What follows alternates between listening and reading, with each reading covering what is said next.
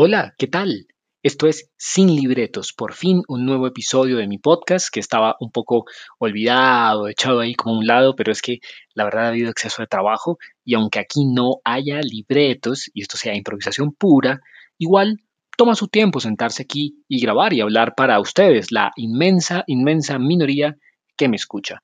Así que vamos a ver qué sale hoy, como siempre pensando acá en, a ver, ¿en qué? En, ah, sí, las nuevas tecnologías de la comunicación. Hablemos un poco de eso.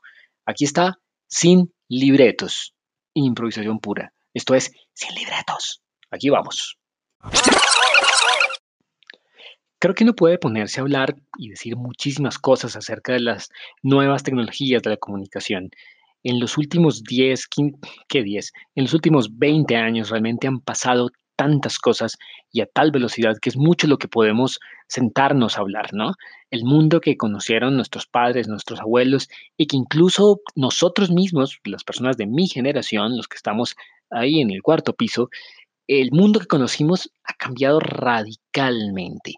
Eh, no solo porque tenemos comunicación instantánea en tiempo real con cualquier lugar del mundo, tenemos video en streaming, tenemos audio, tenemos en fin, cantidad de cosas. No, no solo eso, ha cambiado también la manera como las personas se apropian de la comunicación y cómo logran difundir lo que ellos quieren.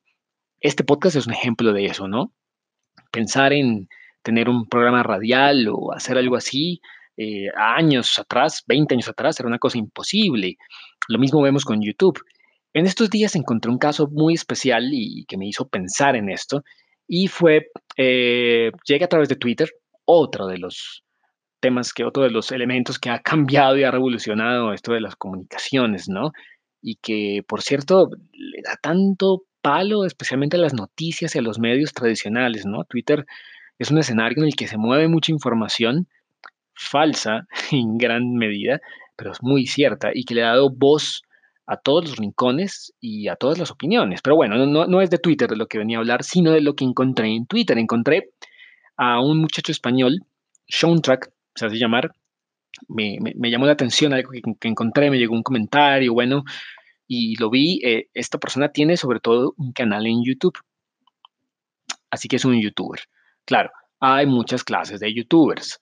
Desde estos que hacen los chistes bobos y estúpidos, que son los más famosos, y que hacen libros y arrastran masas y son todas unas estrellas. Y uno no entiende por qué, ¿no? Es algo que solo las nuevas generaciones entienden. Uno se sienta a ver esto y vaya, tanta idiotez junta que aburre. Pero esta persona hacía algo muy interesante, ¿no? Y es que tiene un canal, Track se llama, y esta persona en el canal se dedica a desmenuzar la música. Él es un músico multiinstrumentista, por lo que veo muy talentoso, y se dedica a analizar y analizar canciones, desmenuzarlas y poner, digamos, de frente a los interesados y a quienes tengan un gusto por la música, cómo están hechas las canciones, ¿no? Cómo, cómo están compuestas, eh, los diferentes acordes que tienen, qué cosas interesantes hay, en fin, hace un análisis muy interesante, no es el único que lo hace, realmente, cuando me, si me pongo a mirar en YouTube encuentro muchas personas que hacen esto, pero el de Soundtrack me parece algo muy interesante.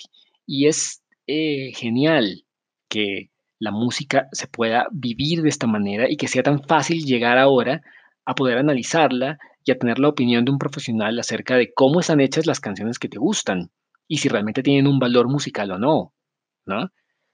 Antes llegar a esto era virtualmente imposible. En mi adolescencia, si uno tenía una bandita de rock, lo que tenía era un cassette, ¿verdad? Y a punta de escucharlo y escucharlo, si no tenías partituras o que igual en el rock nunca han existido mucho las partituras, pero y, además era difícil llegar a ellas. Entonces, si tenías una bandita o querías hacer música, tenías que recurrir a tu cassette. Los millennials no saben qué es esto y ponerlo una y otra vez para tú mismo empezar a entender, a tratar de entender, bueno, cómo está esto, ah, qué acorde viene aquí, cómo puedo replicar la canción, etcétera, etcétera. Todo lo que ha pasado ahora con las nuevas tecnologías abre unas puertas inmensas como las que presenta este canal, Soundtrack, es mucho más fácil llegar a entender una canción y sacarla tú mismo de lo que, se podía hacer antes, ¿no? Además, si buscas por internet puedes encontrar las piezas divididas en instrumentos. Es increíble. Las nuevas tecnologías definitivamente son agentes liberadores y agentes democráticos del conocimiento. Estamos viviendo una época única e increíble en ese sentido y, seguirá mejorando. Es una pena ver cómo muchas veces estas grandes ventajas de las nuevas tecnologías se pierden en estupideces como hacen la mayoría de los youtubers. Pero también está esto, el conocimiento de manera fácil y directa como nunca antes en la historia lo habíamos tenido y creo que es algo que se debe aprovechar.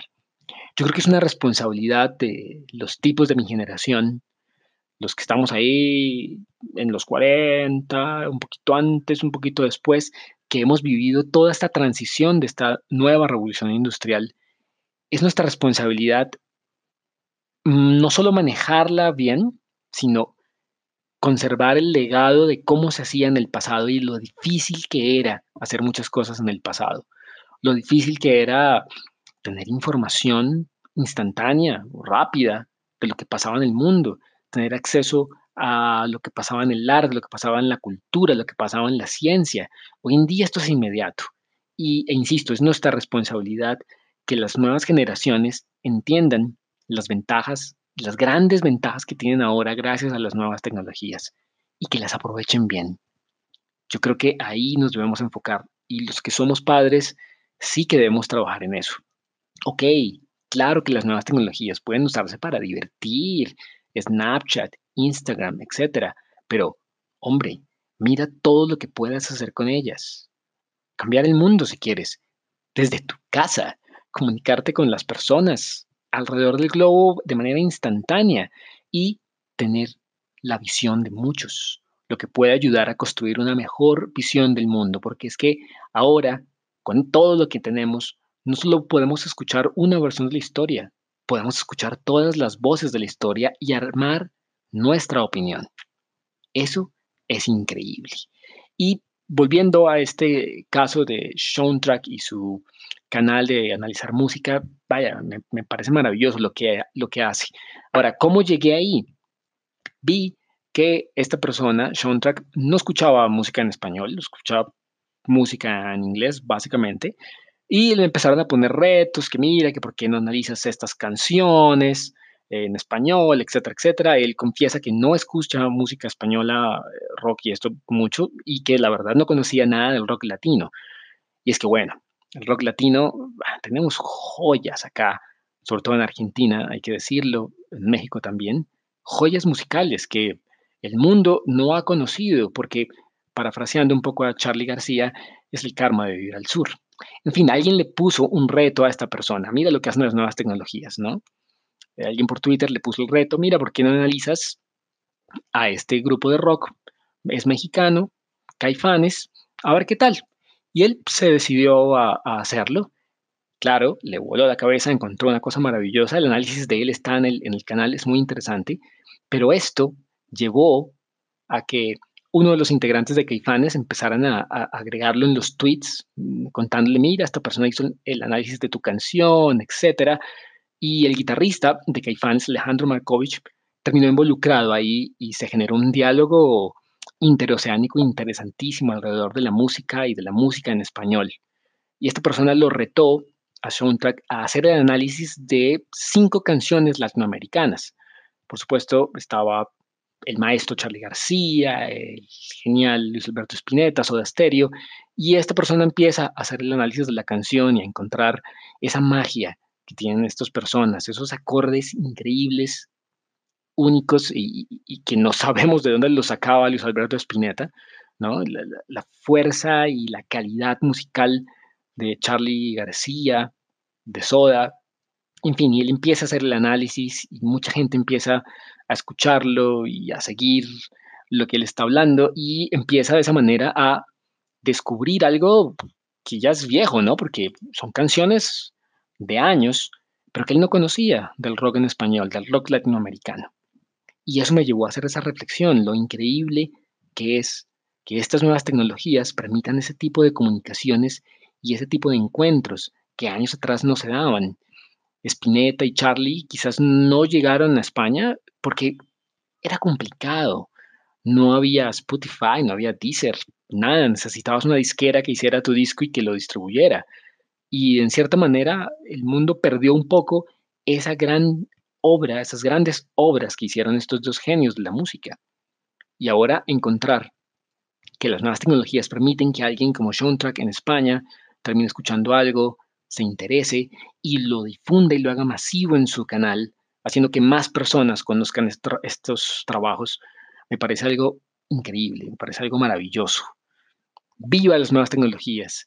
Y de nuevo lo digo, nosotros, los que vivimos como era el pasado, los que sabíamos lo que era mandar una carta, ¿no? O que si te ibas de viaje y querías llamar a tus amigos o parientes, tenías que ir a una cabina telefónica, que en Colombia se llamaba Telecom, y llamar, ¿no? No, no podías conectar tu WhatsApp y comunicarte, y ya sabemos y hemos vivido este cambio, esta gran revolución. Así que vamos a seguir disfrutando de ella y a decirles a las nuevas generaciones que la aprovechen, que más cosas increíbles y maravillosas pueden hacer con estas nuevas tecnologías.